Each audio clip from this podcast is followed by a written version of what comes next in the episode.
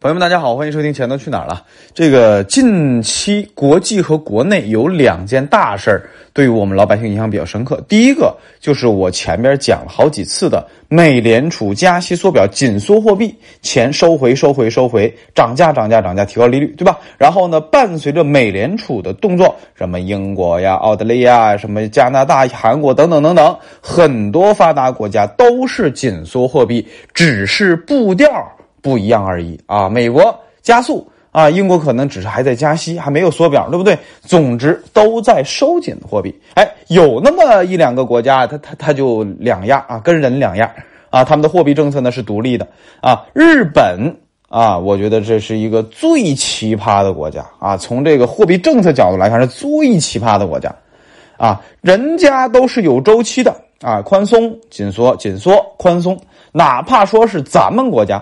啊，长期二十年、三十年，对吧？过去二三十年来看，啊，总体来看是啊，货币政策啊，或者说货币的增速都比较高速啊，伴随着经济高速增长，对不对？但是在某些个别的年份，为了治理过热的经济呀，哎，这个包括这个治理高杠杆啊，咱还是会有一些啊，这个紧缩的政策出现啊，只是这个年份比较少，偶尔出现那么几次而已，但是。日本这个国家就就就太搞笑了啊！我做个比喻，假设美联储在二零二零年的放水啊，资产负债表夸扩一倍啊，都是瞬间放钱放出来的，好几万亿美金基础货币弄出来，对吧？哎，如果美国在二零二零年那时候的放水是无赖式放水，那么啊，日本央行啊，这不是这两年，是这二十年，那叫无底线放水。啊，美国无赖式放水，这说明什么？说明这个无赖呀，他只是比一般人的底线低，就只能这么说。但是你要注意啊，日本央行那是压根儿就没有底线啊，这个原因也挺复杂的啊。我只记得之前讲过一期德国和日本啊，这里我快速拎一下其中的要点。首先第一个要点，为什么日本人放水这事儿这这这么狠？啊，最重要的一条就是他们现实压垮了他们央行的这个目标。什么叫现实啊？就是他们的负债规模太恐怖了。我记得他们的总体负债规模应该是 GDP 的几倍呀？是三倍吧？啊，三倍左右吧？反正就是规模很大啊！就政府债务已经高到这种地步了啊！就每年的利息都非常的吓人。所以日本是怎样？是没有加息基础的。这么高的债务，你加点利息，那那怎么玩啊？政府还怎么玩啊？对吧？哎，这是一方面。第二个，那你放水放的那么狠，那也有原因，因为你债务太高啊。我之前看过一个统计数据，日本人放的水至少得有百分之二十干嘛去了？还利息去了，就是你放了一万块钱啊，有两千块钱还还利息去了啊。然后还还有什么借新还旧的这这种事情，你这规模一算，那相当大比例，这钱是干这去了。啊，就算你印了放了，那那也是什么无效的，对吧？剩下的七八成，哎，才是啊刺激经济呀，这那那的，对吧？好，这是这个政府债务天量。第二个还有一个就是日本的这个通胀一直起不来，就是放水它也没用。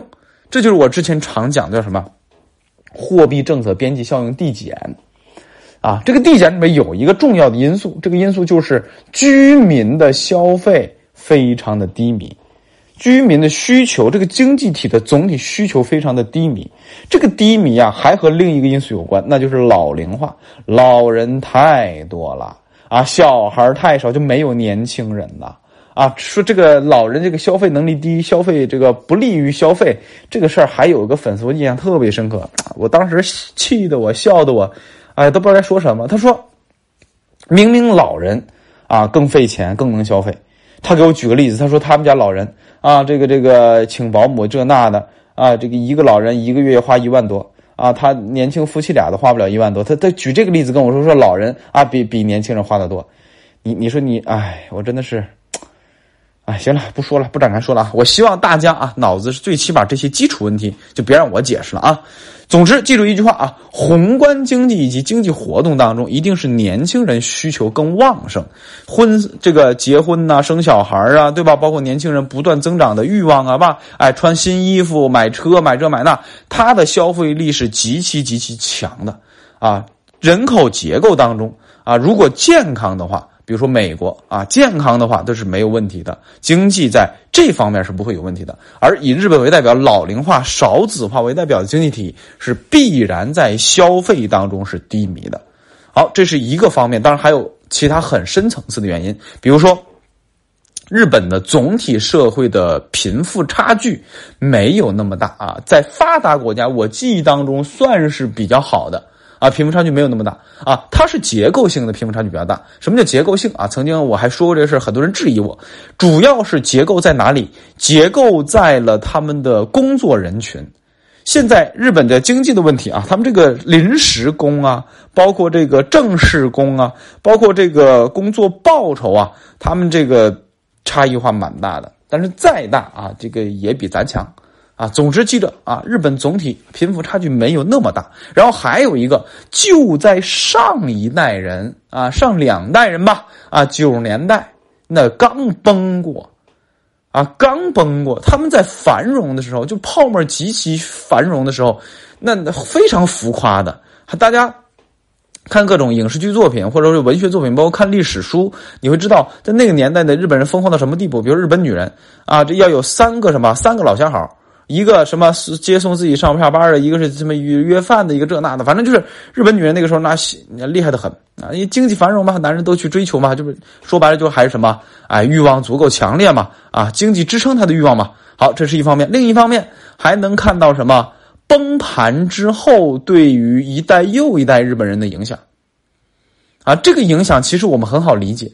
比如说，我们过去繁荣的二十年，咱们对于房价永远涨、买房的那个执着，你会发现是不是一代又一代人的那种着了魔一般，对吧？好，那么在上世纪九十年代那种痛苦的记忆，你反过来不一样嘛，对不对？那你不是一代又一代人的给大家留下深刻的恐慌性的回忆吗？所以呢，所以大家没必要去疯狂的加高杠杆，让自己那么危险。对吧？哎，这个是原因很多啊，不展开说了。日本的问题，你听我之前的节目就好了。总之，这么多的原因促成了日本始终通胀极低，促成了日本始终在宽松的路上没有任何底线。然后在这一段时间，全球原料啊、粮食啊涨价的情况下，日本的通胀率还达不到百分之二，央行的目标百分之二都不到。啊，这就是啊日本无底线宽松的原因。然后这件事儿直接带给我们的启示是什么？啊，开头大家还记得我说了两件大事，还记得吗？第一件大事只是说了啊货币紧缩，然后日本比较特殊，咱们多说了一些笔墨。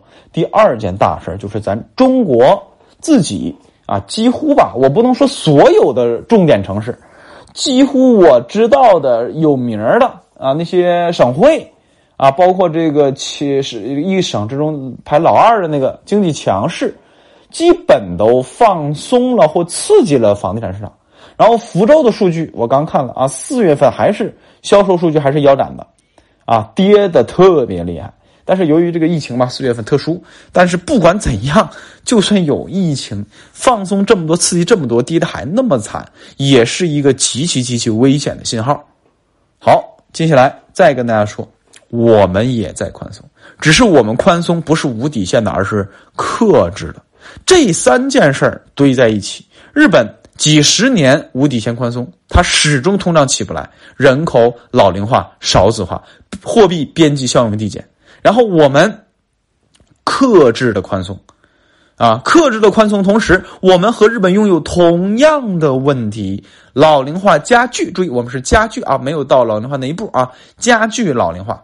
啊，而且用不了多少年，我们应该也跟日本差不多了。第二啊，我们的少子化基本上从数据来看，已经比日本严重了。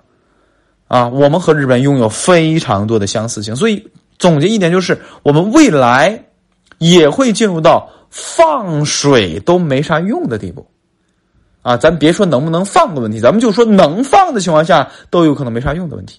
这是第一个。第二个问题啊，房价的周期和这个经济和这个货币周期是息息相关的，而且大家要注意点，房子啊，不能说房子，就说价格这个东西，它是一买和一卖促成了一个价格，啊，我一瓶红酒一万块钱一瓶，啊，你们不买的话，我标价标一万，标一百万，这个价格一点用都没有，对不对？这叫什么？价格的有效性啊！一个价格成交越多，它的有效性越强，这个能理解到位吧？好，这是其一，其二。货币政策影响什么？影响一买一卖，影响成交，对不对？哎，现在的经济是克制的放水，比如说降低首付、降低这个房贷利率等等等等，它是可以刺激一买一卖的。但如果刺激这个一买一卖都起不来，价格还上不去，这是一个极其危险的事情。好，四件事啊，或者说三件事叠在一起了，全球货币紧缩是直接干嘛的？刺破资产价格泡沫的啊！前几天我还写了一篇微信公众号啊，财经飞书啊，和我这个喜马拉雅是同名的啊，大家有兴趣可以多关注，包括我微博、抖音都这个名字。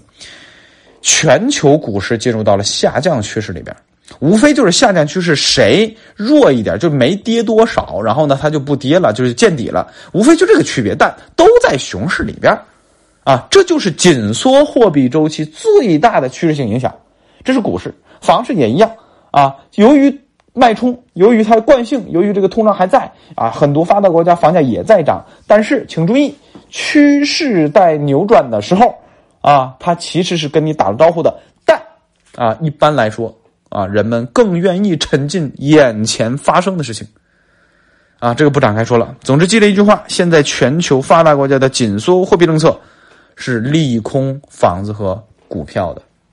一方面，发达国家紧缩货币；一方面，以日本啊，我就直接说了吧，未来的中国大概率会成为啊现在的日本，啊日本的这种货币的无效性啊，这个低欲望、通胀起不来，我们正在一步一步的靠近。应对未来的这种即将可能的这种方式方法是什么？其实只有一种：珍惜财富。啊，珍惜财富这四个字我喊的挺欢的，但是咱们很多人好像理解的不是很到位。什么叫珍惜财富？第一个，不盲目负债，这个是最重要的一条。因为什么？因为你负债就意味加杠杆嘛，你借钱嘛，借钱不就加杠杆了吗？只要你盲目负债，你就有爆仓的风险。尤其是现在经济增速不高的情况下，啊，不确定越来越多。这个疫情哗一下，上海关你俩月。啊，不受影响也就罢了，受影响那些行业的从业人员，你说得多惨啊！再背上杠杆那得真的是惨的，哎呀，不敢想象，对不对？好，第一步就是不能盲目这个借钱。什么叫盲目啊？我一个月赚一万块钱，然后你你买套房，月供八千啊，你这不开玩笑啊，对吧？哎，总之一定要认真思考自己的工作以及未来至少三到五年稳定性和收入情况。如果你要是长期负债十年、二十年的房贷，你还要考虑你能干十年吗？你这个工作会不会失业？三十五岁失业呀，对吧？好，第一个就是不能盲目负债，第二个，过度消费就算了。啊，我最讨厌的就是那些忽悠年轻人啊，买什么奢侈品啊，炫耀性消费，什么生活是自己的，不能亏待自己。最好的不亏待自己就是攒钱储蓄，这是年轻人啊。咱们成家立业的，或者说咱们年纪大一点的朋友，那更简单了，基本生活满足即可，生活的快乐啊，物质需求各方面满足即可。过度性消费啊，少买点，不是不买，是可以少买点。更多的情况下，还是那句话，攒钱，攒钱，再攒钱。好，第三点，认真工作，好好工作，千万别凑合事儿啊！啊，我那个保持进步，其实有一点就说到，本职工作一定要努力进步啊！一一一般啊，一边让自己工作技能更强更好，不可缺不可替代性更高以外，还要想象着自己年纪大了怎么办？啊，这个年纪大了可不是五十岁六十岁，现在的竞争压力，大城市三十五，你试试。找份工作难不难？因为什么？年轻人太多了。同样一份岗位，你三十五，我二十五，我为啥要你三十五的？除非你是有那种特别的稀缺性、特别的不可替代性，我要你三十五的，对不对？啊，所以啊，咱们第三点还是那句话：保持进步，或者说让自己的工作、让你的收入更扎实一些。好，今天呢，这个因为有一些生病啊，这个胃痛，所以咱们录的晚一点啊。总结一下，就是三大点：全球货币紧缩啊，叠加中国的克制性宽松，这个是一个极其矛盾的存在，只会带给我们经济未来越多的压力。在我们老百姓应对方面，除了珍惜财富，还是珍惜财富啊！当然，珍惜财富有一点忘说了，叫不能乱投资、盲目投资啊！这个这个一定要切记啊！好，回到正题，这个时候我们再拿邻国日本啊这面镜子照一照咱们自己，我们甚至可以看到，我们不能说像日本一样失落多少年多少年，但至少未来的路在无限向日本靠近，啊，无限向日本靠近，在这种情况之下。我们可以预见自己未来的同时，我们必须要更加珍惜我们现在的机会，啊，我更具体的把它啊描述成了珍惜财富。其实除了珍惜财富之外，珍惜我们的时间，珍惜我们的学习，珍惜我们的青春，对不对？不断的要前进，前进，这也是没办法的事情。还是那句话啊，每个时代都有人吃到了时代的红利，但是当这个时代的红利结束的时候。更多的人，他留下的是一地鸡毛；更多的人，他留下的是啊一脸懵逼，一脸惶恐。哎，还是那句话，提高自己认知，保持进步吧。行，今天先说到这儿吧，咱们周四再见。